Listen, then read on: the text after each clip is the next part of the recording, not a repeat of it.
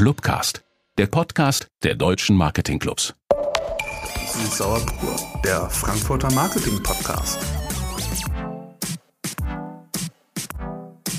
Spitz die Lausche, wenn du wissen willst, was in Frankfurt in Marketing so geht. Frankfurt ist mehr als Bankfurt. Da sind wir uns ganz sicher. Wir, das sind Alicia, Anne, Kiala, Rebecca, Mirko und Tim. Alle Mitglieder im Marketing Club. Und wir reden mit Machern, Marketing und Medienmenschen aus unserer schönen Stadt über das, was Frankfurt aus und besonders macht.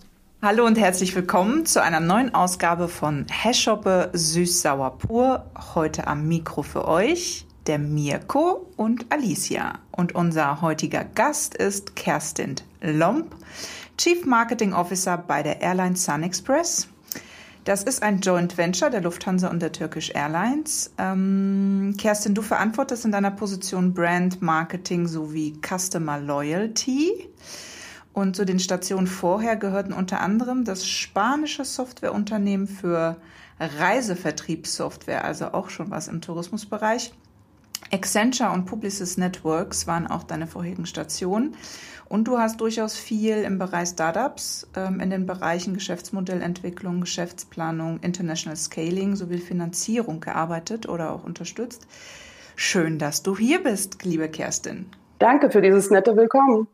Ja, Kerstin, wir, wir haben in unserem Podcast Hashshoppe äh, natürlich als äh, Frankfurter Podcast die allererste Frage immer an jeden. Wie trinkst du denn deinen Schoppe? Süß, sauer oder pur? Ey, das ist doch klar, sauer. Man hört, du bist, bist du Frankfurterin? Nein, aber ich bin ähm, 1987 nach Frankfurt gekommen. Sehr gut. Also schon ganz lange und treu geblieben. Wie ganz viele hier in der Stadt. Äh, Frankfurter im Herzen, aber häufig zugezogen. Ja, ich bin direkt nach dem Abitur hier am Flughafen eigentlich gelandet und äh, seitdem auch in Frankfurt geblieben und finde es eigentlich eine tolle Stadt zum Leben. Und es ist auch toll, die Entwicklung zu sehen, die Frankfurt in den letzten ja, 30 Jahren so gemacht hat. Damit treten wir ja genau hier an, weil, weil unsere These ist ja, ähm, dass Frankfurt viel mehr zu bieten hat, als so deutschlandweit bekannt ist. Und, und wir als Frankfurter Marketing-Community hier im Marketing Club haben halt gesagt, so, dann reden wir auch mal mit Marketingleuten, die das Thema Marke und, und Image verstehen. Ähm, und darum soll es heute gehen. Super. Wenn du dich in fünf Hashtags beschreiben solltest, was ähm, oder beziehungsweise deine Position bei der Sun Express als CMO, welche fünf Hashtags wären das?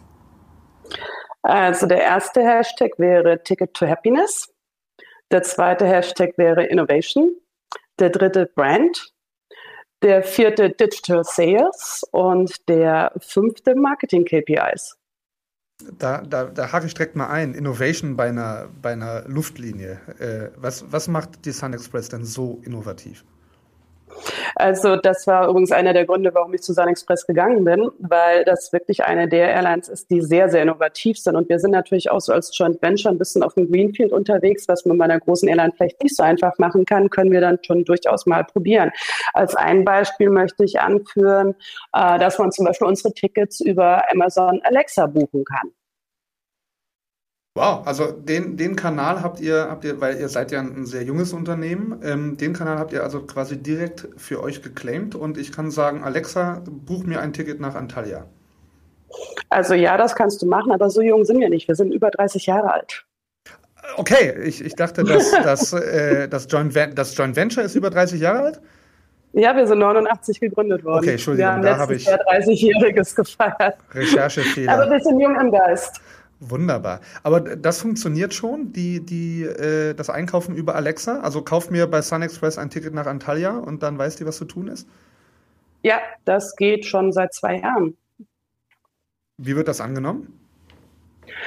Das ist noch ein bisschen, ähm, ich sag mal, offen. Das ist nicht ganz so die super Sache, aber ist natürlich für Marketingaktivitäten immer wieder ganz hervorragend, äh, auch so innovative Sachen zu machen, die vielleicht am Anfang gar nicht erst zu fliegen, aber trotzdem einen hohen Kommunikationswert haben und natürlich dann über Zeit, wenn sich solche Sachen mehr etablieren, äh, auch mehr angenommen werden. Entspricht, glaube ich, auch so ein bisschen ähm, dem, was du in deinem Statement auch ähm, angesprochen hattest, als du bei Sun Express angetreten bist. Du bist seit 2019 äh, bei Sun Express als CMO. Und ähm, da war unter anderem, oder ich glaube zu deinem Antritt hattest du das gesagt, dass euer Bestreben auch ist, über das ganze Jahr hinweg relevant für die Passagiere zu bleiben. Sprich, nicht nur, wenn sie ein Ticket bestellen wollen. Ähm, jetzt hatten wir 2020, glaube ich, ein Jahr, wo ihr das erst recht erfüllen musstet, diese äh, Vorhaben, was euch natürlich vor ganz andere Herausforderungen ähm, gestellt hat. Ähm, ja, wie seid ihr diese Herausforderungen angegangen als Team und auch als Unternehmen? Ja, also 2020 war natürlich, ähm, ja, braucht nichts zu sagen, ganz anders als vorgestellt und geplant. Wir waren davor wirklich ähm, seit vielen Jahren im steten Wachstum. Es war wunderbar. Wir konnten auch ganz genau prognostizieren, wann, wie, welche Zielgruppen buchen. Das hat uns natürlich viele Möglichkeiten gegeben, Marketing sehr stringent aufzusetzen und auch zu planen. Und ähm, ja, mit 2020 ist das weggefallen. Und wir sind am 13. März in den Lockdown gegangen. Da wurde dann international das Reiseverbot ausgesprochen. Und äh, davon abgesehen, dass wir also am Freitag, der 13. war es übrigens um 18 Uhr unseren Krisencall zu dem Thema hatten, was uns dann ein Jahr lang begleitet hat, dass wir also wirklich äh, jeden Tag äh, gemeinschaftlich dann mit den relevanten Abteilungen auf dem Krisencall waren, um die Kommunikation richtig aufzusetzen, ähm, war natürlich das äh, alles sofort zu stoppen. Also wir waren ja in einer in, in, in einer Bewegung drin, liefen eigentlich auf unsere erste Image-Kampagne im April zu. Die wollten wir launchen mit unserer neuen äh, Kreativlinie auch, die wir mit Puck aufgesetzt haben und äh, bumm, Full Stop. Und es war viel Out of also auch diese ganz klassischen Sachen, viel Print, ähm, auch TV. Und dann mussten wir erstmal alles stoppen. Und, und da muss ich wirklich sagen, dass sowohl äh, unsere Agentur Philipp und Kointje als auch insbesondere Territory als Mediaagentur da extremst mit eingestiegen sind und, und also wirklich 24-7 verfügbar waren und alle Hebel in Bewegung gesetzt haben, ähm, auf der einen Seite zu stoppen, was stopp, zu stoppen ist oder zu verschieben. Und wir haben da wenigstens kein Budget verloren. Also wir sind da, äh, wir sind da gut durchgekommen in dieser ersten Phase. Aber das war natürlich eine ganz große Herausforderung in, dem, in der allerersten Stunde an einem Freitagabend, wie gesagt. Freitag der 13. Hat sich da mal wieder was ja. bestätigt. Mhm. Erkläre uns doch einfach mal, was macht denn ein Chief Marketing Officer in einem Jahr, wo sein Produkt eigentlich ja fast gar nicht verkauft werden kann. Sehe ich ja richtig. Ne? Also Reisewarnungen sind ausgesprochen. Ihr werdet ähm, wie alle anderen Fluglinien auch deutlich äh, viele Flugzeuge am Boden gehabt haben. Wie sieht denn dann der Arbeitsalltag von dir und deinem Team aus? Also zwölf Wochen waren alle Flugzeuge auf dem Boden, das ist komplett richtig. Und äh, Arbeitsalltag ist zum einen Short-Time-Work, ist natürlich dann auch sofort, hat sofort gegriffen. Und die erste Phase war alles stoppen, aber zeitgleich natürlich auch äh, insbesondere über unsere CRM-Kanäle, äh, Loyalty-Kunden und aus Social Media die Informationen zu spielen. Also nur weil wir nicht fliegen, heißt es ja nicht, dass Leute gebucht hatten und die mussten jetzt alle informiert werden. Und zwar durchgängig, weil da war ja ein einziges Chaos. Was gilt jetzt, was gilt nicht? Gibt es eine Ausnahme, gibt es nicht? Und das hat uns in den ersten Wochen extremst beschäftigt. Und wann begann sozusagen dieser Übergang aus dem, es ist Lockdown, wir müssen reagieren, du hattest gerade gesagt, äh, stoppen, was zu stoppen ist, um auch Budgets zu sichern ab wann seid ihr dann, also ab wann habt ihr dann so gesehen den, den Hebel umgedreht von, ich meine, Krisenmodus wahrscheinlich bis heute noch, aber ähm, bis hin zu, naja, und wie machen wir jetzt weiter, um in Kommunikation zu bleiben? Also eben auch die, diesen, die, dieses Statement auch im Kopf ähm, relevant für die ähm, Passagiere bleiben, selbst wenn sie nicht fliegen und sagen wir jetzt mal, alles geklärt ist hinsichtlich der Buchung, die bestanden haben. Also die erste Phase war wirklich geprägt von ganz viel Social Media Communication und von ganz viel Newslettern. Wir haben in der Zeit von äh, März bis zum Oktober 84 Newsletter erstellt und die ersten waren rein informativ, weil es gab ja auch spätere Buchungen, da gab es Anfragen, wie, wie ist das denn? Kann man denn dann reisen? Es wurde dann auch wieder ein bisschen locker. Also diese ganze Unsicherheit und da sind wir so ein bisschen für unsere Kunden eigentlich zu der ja, Go-To-Stelle geworden für die Informationen. Das heißt, wir haben im Prinzip von März mit dem Lockdown bis äh, 22. Juni war übrigens das Datum, ähm, haben wir nur informative Kommunikation gemacht, um eben damit auch die Kunden zu binden und up-to-date zu halten. Man darf ja auch nicht vergessen, wir haben ja nicht nur die Urlaubsflieger mit uns, sondern wir haben ja auch ganz viel ethnischen Verkehr. Das war Ramadan-Zeit. Das heißt, ganz viele von unseren deutsch-türkischen äh, Mitbürgern hatten eigentlich geplant, zu ihren Familien zu fliegen. Das ist Tradition, das ist ganz, ganz wichtig. Und, und äh, die wollten natürlich so schnell wieder und wie geht's denn? Also da war natürlich extrem viel Kommunikationsbedarf, den wir damit gefangen haben. Und dadurch waren wir dann schon relevant für unsere Passagiere, weil wir Informationen geboten haben. Die sind auch super angenommen worden. Also wir hatten dann Newsletter Open Rates von 88 Prozent. Was ist normal? 20? Also normal sind wir so bei 42 Prozent okay. in der Richtung, was ich auch schon ziemlich gut finde. Ja. Aber das war natürlich dann, wow, okay. Also insofern war das die richtige Strategie, da wirklich auf Informationen zu setzen und nicht auf irgendwelche Marketingkommunikation, die Sales-Absichten hatten. Das haben wir dann am 22. Juni wieder eingeführt. Da wurde dann innertürkisch äh, Flugverkehr wieder möglich und es gab auch mit Auflagen wieder Flugverkehr in die Türkei. Natürlich reglementiert, natürlich wenig und ähnliches. Aber es konnte ja im letzten Jahr keiner sagen, wann geht wieder was und wie viel. Und wir hatten da ja eigentlich alle schon auf den Sommer wieder gesetzt, der ja auch ein mhm. bisschen locker war. Und äh, wir haben uns dann entschieden, am 22. Juni dann doch tatsächlich mit unserer Image-Kampagne rauszugehen und mit in unserem neuen Look and Feel, beziehungsweise mit unserer neuen Kampagne. Und haben aber, weil wir nichts wussten, und man hat ja so einen gewissen Vorlauf, wenn man Autoform machen will, und ähm, hatten dann also so ähm, gesagt, okay, wir spielen einfach mit unserer Headline in der Form, dass es jetzt möglich ist oder bald mal wieder. Also diese Reiselust am Leben erhalten, diese Reiselust, diese Vorfreude zu adressieren. Und das hat extremst gut funktioniert. Und ähm, ich glaube auch, es war die richtige Entscheidung, da nicht im Stillschweigen zu verharren, sondern wirklich rauszugehen und das zu machen. Wir haben das auch an, an unserer Brand Awareness gesehen. Wir sind also in der Krise tatsächlich von letzten Jahr, wir waren letztes Jahr im Februar bei 41 Prozent äh, Awareness und waren jetzt im Dezember bei 54 Prozent Awareness, obwohl wir zwölf Wochen lang nur Social Media und CRM gemacht haben. Finde ich auch eine beachtliche Entwicklung. also alles neu macht die Krise in dem Fall. Worauf führt ihr das zurück, die Brand Awareness? Ähm, also ich glaube, dass wirklich unsere Social Media, wir haben Social Media komplett neu aufgesetzt in dieser Zeit mhm. dann und ich glaube, das hat ganz, ganz viel dazu beigetragen. Natürlich hat unsere Kampagne dazu beigetragen, die wir sehr, glaube ich, sehr clever mit unserer Mediaagentur umgesetzt haben. Ähm, natürlich Budget Saving. Also das ist jetzt nicht so ein klassisches Jahr gewesen, wo ich da groß ausgegangen bin. Das war also wirklich sehr smart und extremst äh, ja, clever aufgesetzt, auch strategisch clever aufgesetzt. Ich glaube, das hat dazu beigetragen. Und was wir auch gemacht haben, wir haben äh, ziemlich groß angelegte, weniger aber groß angelegte Cross-Channel Marketingkampagnen gemacht mit Medienpartnern wie Bunte oder wie der Bild zum Beispiel. Mhm. Und ähm, diese Sachen hatten alle eine Lebensdauer von mehr als einer Platzierung, sondern gingen meistens über ein paar Wochen oder ein paar Monate und äh, über verschiedene Kanäle eben. Und damit haben wir, glaube ich, auch ein ganz, ganz großes Ring-Fencing für unseren Brand gemacht. Und man muss ja sagen, was da noch mit reingespielt hat, ist auch, dass wir uns dann strategisch dazu entschieden haben, unsere deutsche Tochterfirma äh, gemanagt zu liquidieren das war letztes Jahr dann auch im, im Juni. Mhm. Und äh, insofern war es natürlich auch wichtig zu kommunizieren, dass wir natürlich weiter am Markt sind.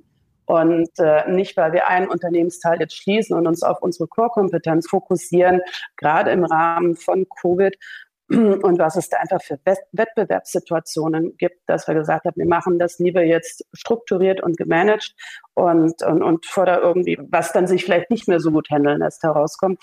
Das hatten wir ja auch noch als Thema dabei, was uns dazu geführt hat, dass wir über Nacht dann die Plakate noch mal umkleben mussten, weil dann die Strecken sich ein bisschen geändert haben.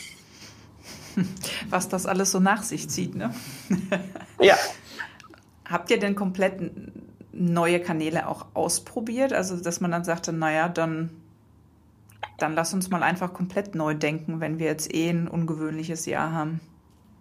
Also es war eigentlich nicht jetzt, ähm, jetzt denken wir es komplett neu, wir denken immer komplett neu und haben so einen Innovationsdrang eben auch in nach dem Motto, was gibt's für neue Angebote, Formate, zum Beispiel auch Google ist ja da sehr innovativ, aber wir haben mit Snapchat da letztes Jahr schon angefangen, haben das weitergeführt und sind da gewitelistet worden. Wir haben da Augmented Reality Filter platziert, die super gut angenommen worden sind und zum Beispiel also Userzeiten von drei Minuten hatten und so, was, okay. was natürlich extrem hoch ist, ja und, und auch in der Türkei waren. In den 25 Sekunden und, und 49 Sekunden war das. Das hat uns da natürlich auch, glaube ich, auch nochmal geholfen. Und äh, wir haben dann letztes Jahr auch einen ja mal gestartet und uns TikTok angeschaut. Da musste ich mich ziemlich gegen mein Team durchsetzen, weil ich da nicht so viele Supporter hatte, weil dachte, ist ja nicht unsere Zielgruppe, die sind zu jung. Mhm. Aber ich glaube, dass gerade in der Krise auch sehr viel Ältere, auch so wenn sie so ein bisschen ähm, als Ghosts da unterwegs sind und sich nicht registrieren, sehr viel TikTok-Nutzer sind. Und dann haben wir das ausprobiert letztes Jahr im Spätsommer und haben äh, innerhalb von zweieinhalb Monaten für wirklich Mini-Budget ähm, und auch wieder so mit dem Filmchen, die so Vorfreude aus, aus äh, Reisen bringen, haben wir da 22,3 Millionen Impressions erzielt. Feedback von TikTok war einfach, dass sich eben diese Filme so gut in den Content eingefügt haben, mhm. dass sie eben nicht jetzt als reine Werbung wahrgenommen worden sind. Und äh, wir machen das auch weiter und wir sind mittlerweile auch bei TikTok gewaltlistet. Wir waren in Deutschland die erste Tourism Company, die eigentlich mit denen gearbeitet hat und in den Business Manager aufgenommen worden ist und äh, haben jetzt eine schöne Case Study dort. In der Tat, da können sich einige wahrscheinlich auch was von abgucken. ist, das, ist das so ein Trend, den du im Marketing erkennst, dass es immer weiter weggeht von, ich sag mal, Werbung hin zu äh, nativen Content? Also du, du sagst jetzt, TikTok hat Filme, äh, also da, da habt ihr kleine Filme gemacht, die Vorfreude demonstrieren die äh, CRM-Maßnahmen, also der ständige Dialog mit den Bestandskunden äh, und die, die Krisenhilfe spricht äh, ja auch in, in, geht ja auch genau in die Richtung. Hält man daran fest oder äh, ist das einfach nur ein Add-on? Also ich denke, es ist schon ein wichtiger Part, äh, Part in, im Marketing, auch jetzt gerade so, wenn man eben die Krise betrachtet und was das mit dem Userverhalten oder Konsumentenverhalten mhm. gemacht hat, ähm, dass man schon auch irgendwo auf der Content-Seite stark sein muss und äh, nicht nur auf der Promotion-Seite. Und was für uns ganz gut funktioniert, ist eben, dass wir viel Stories entwickeln. Wir haben jetzt auch gerade mit der Bildzeitung wieder was umgesetzt, was auch so ein Cross-Channel-Programm war. Und da haben wir tatsächlich, da kam das her, das war die Zahl, die ich jetzt da hatte, mhm. da haben wir auf einem Video eine Verweildauer von drei Minuten und auf dem Artikel. Also das ist unheimlich, wie das inhaltlich angenommen wird. Aber nichtsdestotrotz ist natürlich dann mein Interesse auch, ähm, mein Performance-Marketing im Auge zu behalten, wo ich dann einfach ins Retargeting gehe und wo natürlich, ähm, ich glaube, mit auch motivierendem Content, aber natürlich dann auch der Abverkauf ähm, gepusht werden soll. Lass mal ein bisschen ähm, den, den Schwenk zu, zu Frankfurt finden oder, oder kriegen, weil äh, was, was uns ja auch immer interessiert ist, Marketing ähm, hier aus, aus Frankfurt raus und, und äh, auch mit Frankfurtern, die das hier machen. Wenn du Frankfurt dir als, als äh, Standort, als Unternehmensstandort anguckst, äh, als Standort, wo du, wo du Mitarbeiter für brauchst, hat die Stadt äh, oder ist die Stadt attraktiv für Leute, die in, in solchen innovativen Marketingabteilungen, wie, wie ihr ja seid, arbeiten wollen? Oder hat man hier ein Problem, Leute hinzukriegen, die man unbedingt braucht? Weil die lieber in Berlin oder Hamburg sind? Nee, wir, wir, das ist sogar ganz lustig. Wir haben also tatsächlich einige Berliner und Münchner im Team. Und äh, wir hatten immer letztes Jahr, oder ja, das war glaube ich schon 2019, so eine Diskussion, ja, aus München hierher, mh, hm, aus Berlin hierher. Und äh, sind aber dann zu dem Schluss gekommen, dass die neu zugezogen gesagt haben, dass Frankfurt eigentlich so ein Hidden Gem ist. Und dass Frankfurt unheimlich viel zu bieten hat, sei es kulturell, sei es ähm, auch auf so Partyzeiten, als das noch ging, kommt ja hoffentlich alles bald wieder. Also sehr vielfältig und sehr breit. Und ich muss auch sagen, persönlich, wenn ich immer irgendwie dann von der Dienstreise zurückkomme oder generell vom Reisen zurückkomme und nach Frankfurt fliege und das Glück habe, dass ich eben so schön an der Skyline vorbei dann eintrudel, das finde ich schon immer wieder faszinierend. Und ich glaube, keine andere Stadt in Deutschland hat genau so eine Skyline wie wir in Manhattan. Das, das wissen wir alle, die hier wohnen. Aber wo, warum glaubst du denn als, als äh, Markenexpertin, wo, woher kommt das? Weil wir, wir hören das immer wieder, dass Leute sagen, boah, nach Frankfurt gehen, weiß ja nicht. Und wenn man dann hier ist, äh, dann ist man überdurchschnittlich begeistert. Ne? Also es, es, ich habe kaum jemanden kennengelernt, der, der dann enttäuscht wurde und sagt, nee, komm, ey, sechs Wochen war ich jetzt hier, aber jetzt gehe ich wieder zurück nach Berlin oder München. Ähm, aber das Image, das Frankfurt hat, ist ja nicht das eines Berlins oder eines München. Was glaubst du, woher das kommt? Also ich weiß nicht, ob so woher das kommt. Das, ähm, also ich glaube, es hat seinen Ursprung irgendwie schon wirklich in, in der Zeit, als ich hierher gezogen bin und vorher, wo es ja eigentlich eine reine Bankenstadt war und war bekannt dafür. Und das hat sich einfach noch nicht richtig gedreht, obwohl jetzt auch so viel Startup-Szene hier stattfindet. Und ähm, auch, auch, also auch auf der Marketingseite innovative Sachen passieren und tolle Firmen hier sind. Das hat sich halt noch nicht so richtig durchgesetzt. Und ich glaube, es hängt einfach immer noch so ein bisschen in der Vergangenheit fest. Ist spannend, weil äh, genau das ist ja das, was, was wir hier wollen. Und, und ich fühle ganz genauso, bin, bin jetzt äh, lange Jahre hier und, und will hier auch nicht, nicht wieder weg. Äh, aber, aber Freunde im Umfeld sagen es immer wieder, ne? So, hm, nö, da, da gibt es aber Schöneres äh, in, in äh, Deutschland, wo man, wo man wohnen kann. Was könnte man denn einem Oliver Schwebel von der Wirtschaftsförderung zum Beispiel empfehlen? Ähm, weil natürlich sind ja immer die Bilder, du, du sagtest gerade eben auch die Skyline, ja, das ist so die, die, das, das ikonografische, was wir haben und das zeigt dann die Wirtschaftsförderung auch immer und der Flughafen und so. Aber äh, wenn du eine Imagekampagne für Frankfurt machen würdest, so, äh, weil ich meine, du kommst jetzt auch aus dem Tourismus, um Leute zum Beispiel herzulocken. ihr, ihr, fliegt ja nicht nur Leute raus, ihr bringt ja auch Leute her. So, ähm, was erzählt man denen denn, ähm, damit die die Attraktivität dieser, dieser tollen Stadt verstehen? Also ich verkaufe jetzt nicht unbedingt die Stadt per se, wenn ich meine Flugtickets verkaufe. Das, die Motivation ist, ist wieder eine andere. Aber natürlich nutzen wir auch Destination ähm, ja, Stories, um das Ganze zu machen. Und Frankfurt hat da schon viel zu bieten. Aber ich glaube, um auf den ersten Teil der Frage zurückzukommen, ist, ähm, was könnte man in Frankfurt tun? Äh, ich, ich, also ich nehme es nicht wahr. Vielleicht ist das auch mein Fehler, aber ich sehe auf Social Media wenig spannende engaging Stories und ähnliches, was, was in Frankfurt passiert, also die einfach auch eine jüngere Zielgruppe ansprechen, die ja noch mobil ist und die vielleicht auch sagt, okay, ich äh, muss mich jobtechnisch noch mal umorientieren oder will mich umorientieren und, und äh, wo einfach so dieser Esprit nicht rüberkommt. Ich habe übrigens das ähm, Zeitnot bei Amadeus habe ich tatsächlich einen Imagefilm für Frankfurt gemacht, äh, weil da sehr viele Mitarbeiter von Nizza nach Frankfurt ziehen sollten. Und was habt ihr damals erzählt? äh, wir haben das, ihr, ihr, kennt sicherlich den Film äh, Willkommen bei den Sties, ja. diesen mhm. französischen Film. Mhm. Wir haben das in dieser Tonalität aufgezogen mit allen Vorurteilen, die man so hat zu Frankfurt und Deutschland. Also hier ist es immer kalt, hier regnet es immer und, und ähnliches. Und wir haben es dann aber tatsächlich, also wir haben es genauso aufgezogen, dass er auch so aus dem sonnigen Frankreich dann wegkam, hier ankam, mhm. der Protagonist. Und äh, dann war hier strahlender Sonnenschein und dann war äh, der französische Supermarkt da, also Internationalität. Ähm, dann war das Ausflugsziel und Rheingau. Also wir haben dann die ganzen Sachen so zusammengefasst und es ist ziemlich gut angekommen. Und ich meine, das war echt eine Challenge gegen Nizza. Das stimmt allerdings. Aber es geht, wir haben das. Und, und vielleicht ist das einfach so ein bisschen die Art der Kommunikation. Ähm, was geht denn hier alles? Was gibt's denn hier alles? Äh, was mehr ist als die Skyline und, und, und den Römerberg. Was, äh, also ich denke einfach ein bisschen frecher, frischer. Vielleicht TikTok-Filmchen, die halt ein bisschen Spaß, Lust auf Frankfurt und auf, auf Shoppen machen. Da ist es wieder, TikTok als Channel der Zukunft. Ähm, ich habe noch mal ähm, eine Frage zu ähm, dem, was ihr jetzt zukünftig so als, als Airline vor der Brust habt, was die Kommunikation anbetrifft. Ähm, wir hoffen ja, ja, dass das mit den Impfungen weiterhin so gut läuft, dass es bald auch wieder tatsächlich auch viel, viel mehr rausgeht.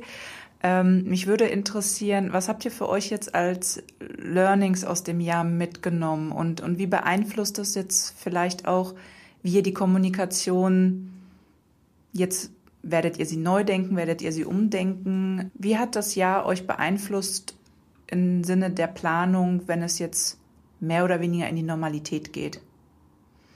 Also wir haben das ja letztes Jahr schon angefangen und ähm, ich, ich denke, wir werden einfach eine andere Normalität haben. Also ich glaube nicht, dass ich mich wieder auf 2019 zurückbesinnen kann, wo ich meine Buchungsverhalten genau vorhersagen mhm. konnte und wusste genau, wann ich meine Peaks habe und wo ich dann die Image-Kampagne starte. Also wir haben uns jetzt komplett agil aufgestellt. Wir planen kurzfristig, weil es gibt auch immer noch irgendeine Änderung. Und ähm, ich habe also gerade im Performance Marketing mit dynamischen Bannern, die ich innerhalb von 24 Stunden ändern kann, immer die Möglichkeit, entsprechend zu kommunizieren, was, was ich jetzt eben gerade kommunizieren möchte.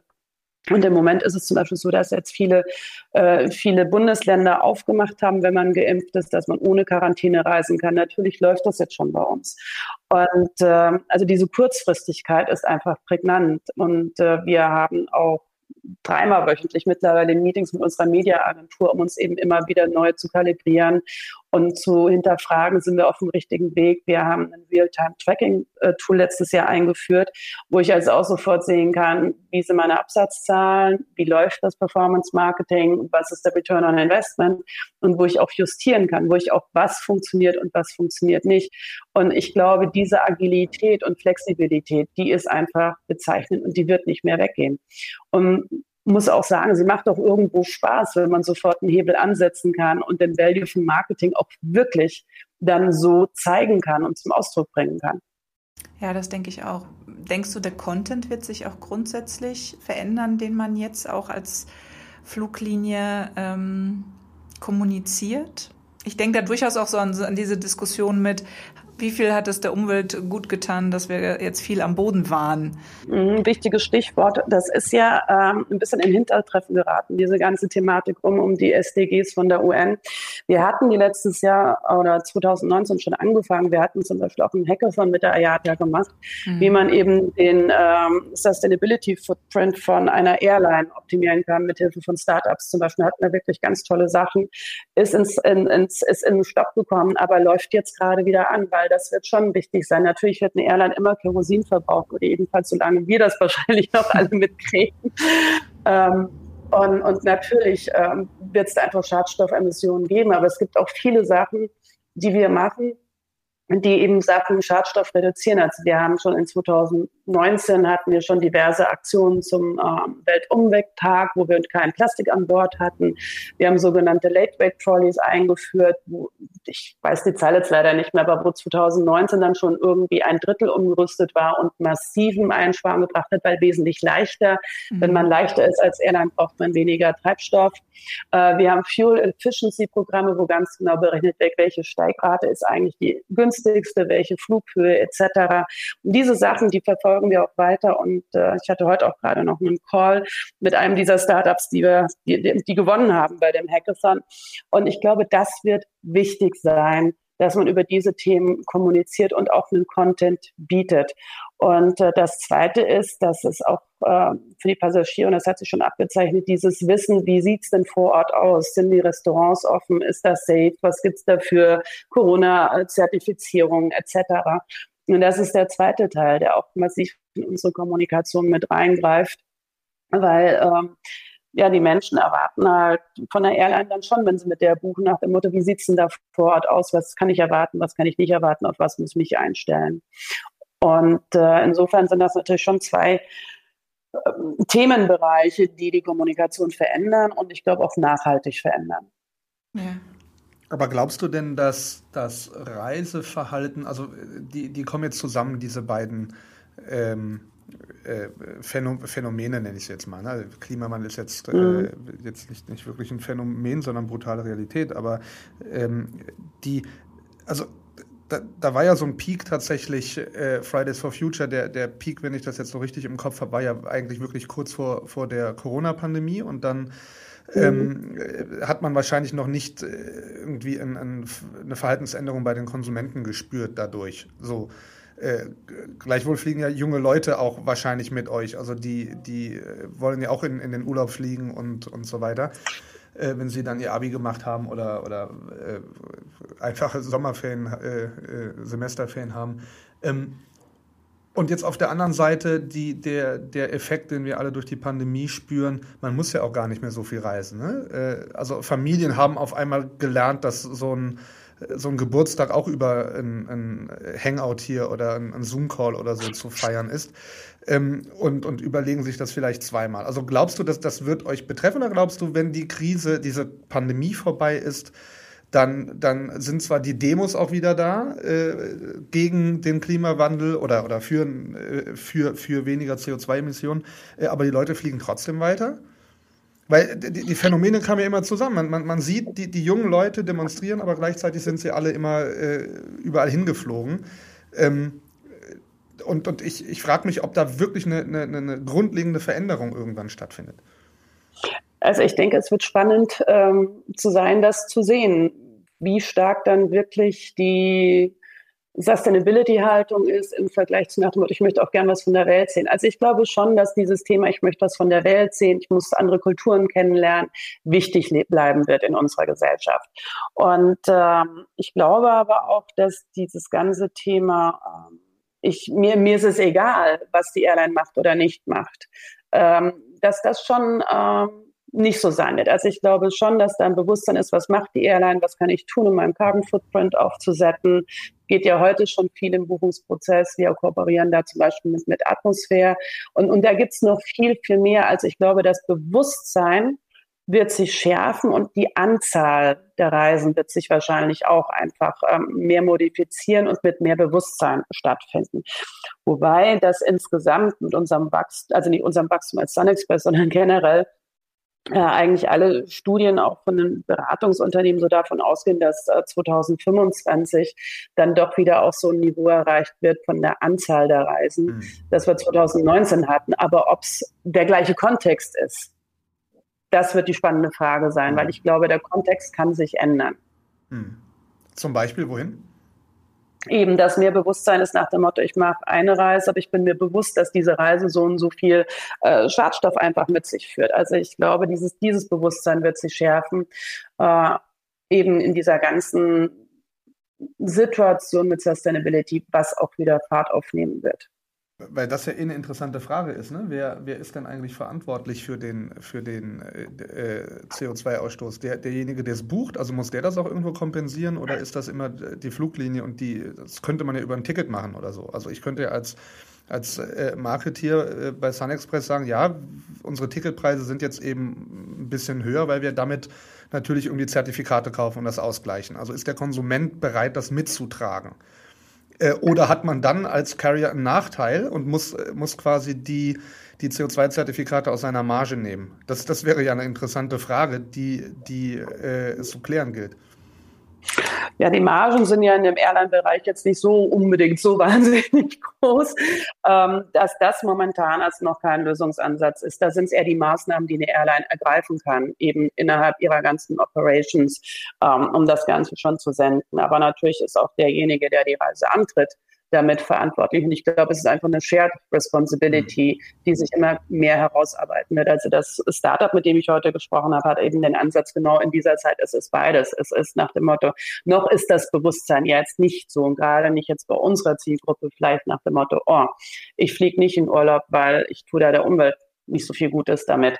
Aber wenn das kommt, äh, dann, dann ist natürlich auch so ein Ansatz, wo man eine Kollaboration hat zwischen den beiden Seiten, ähm, schon ein gangbarer Weg. Und das war ein sehr, sehr spannendes äh, Startup mit Gamification und auch wirklich nach dem Motto, ich kann mir, ähm, ich sehe genau, was da passiert. Ich kann mir den Platz aussuchen, wo ich zum Beispiel einen Baum pflanze, der so und so viel dann wieder gut macht und äh, wo ich auch mein Dashboard drin habe, nach dem Motto, wie sieht mhm. mein ganzer Trip aus? Und das ist also nicht nur Airline, sondern alles. Ich meine, man muss ja mal sagen, okay, was alles fließt denn da rein, wo man ansetzen müsste? Und das ist ja jeder Lebensbereich.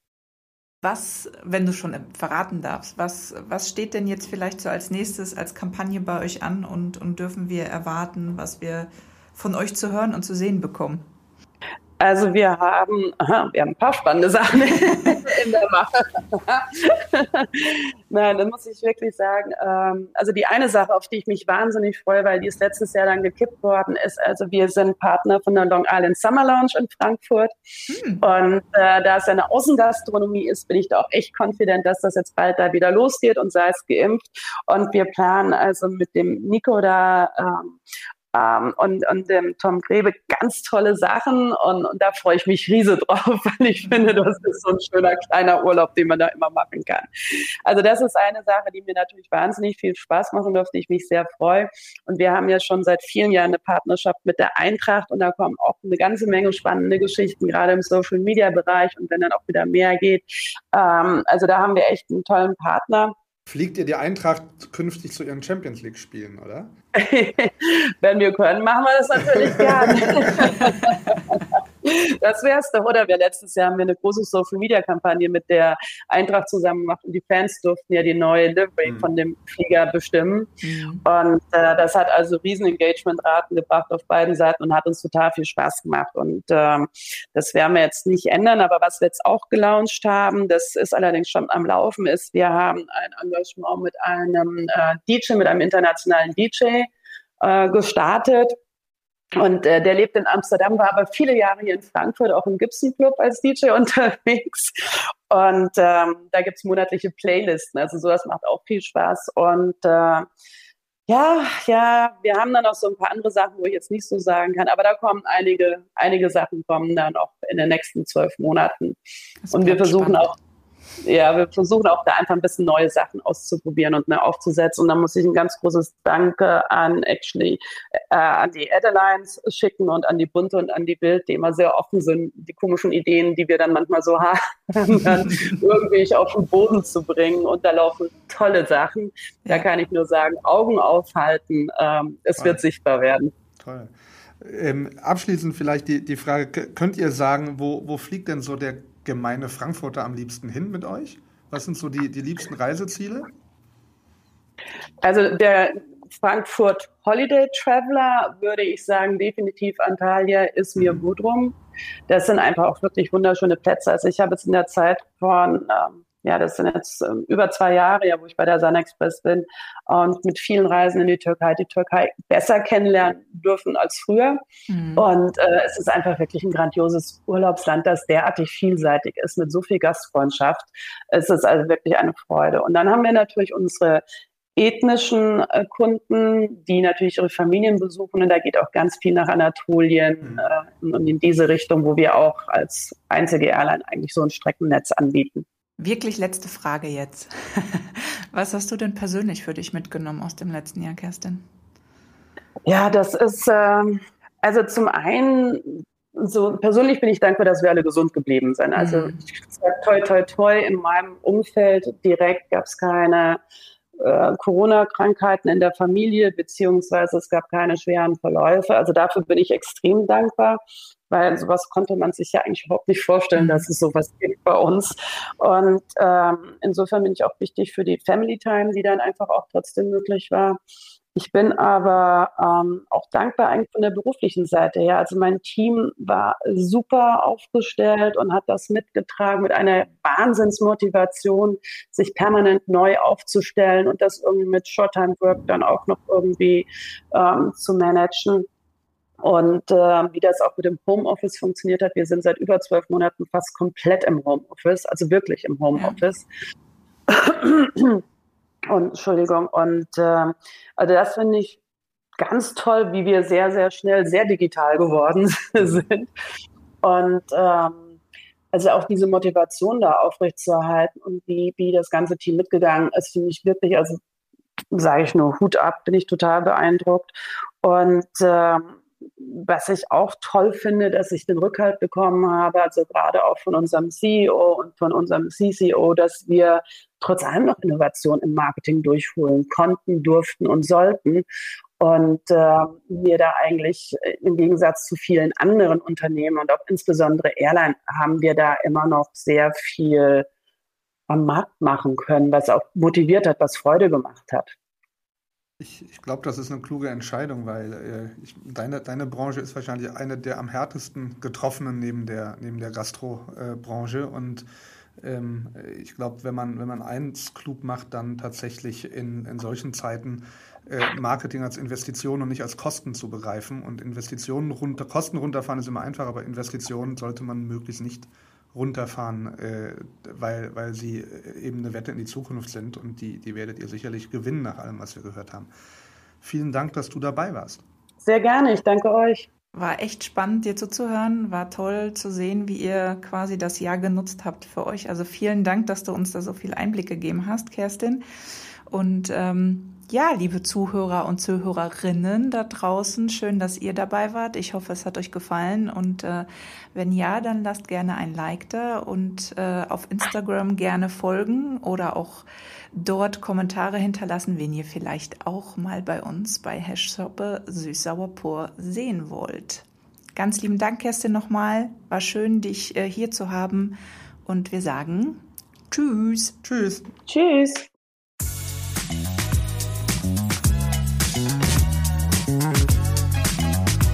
Na, hast du was gelernt? Aus dem ganzen Tag